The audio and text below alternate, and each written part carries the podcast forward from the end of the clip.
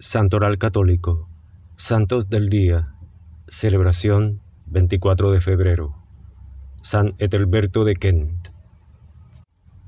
Etelberto, rey de Kent, se casó con una princesa cristiana llamada Berta, que era hija única de Cheriberto, rey de París.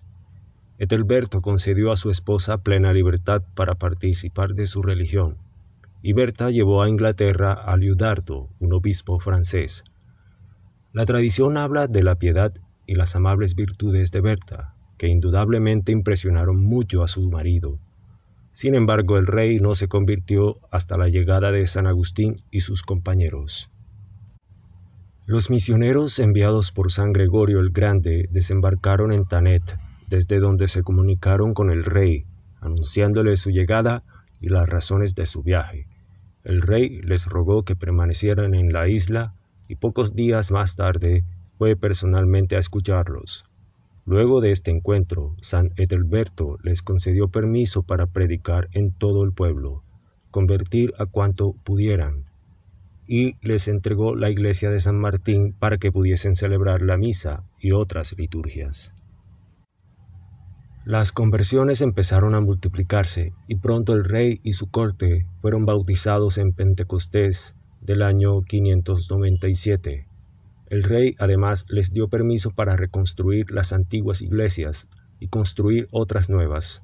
Su gobierno se distinguió por el empeño que puso en mejorar las condiciones de vida de sus súbditos.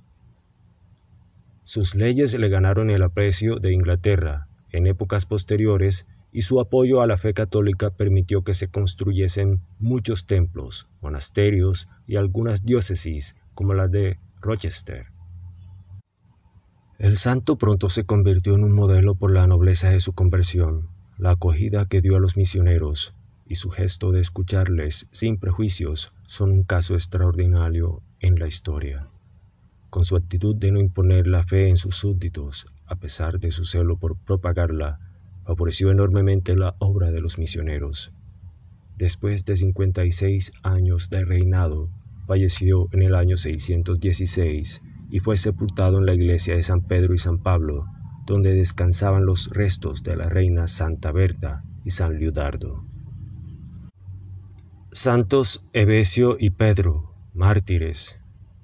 Ilustre cristiano de Nicomedia, rompió públicamente el edicto en el que Diocleciano ordenaba la destrucción de iglesias y libros cristianos arrestado y torturado, fue quemado vivo en el 303, junto con miles de mártires cristianos. Entre ellos también estaba Pedro, un miembro del Palacio Imperial. Gracias, gloria a Dios.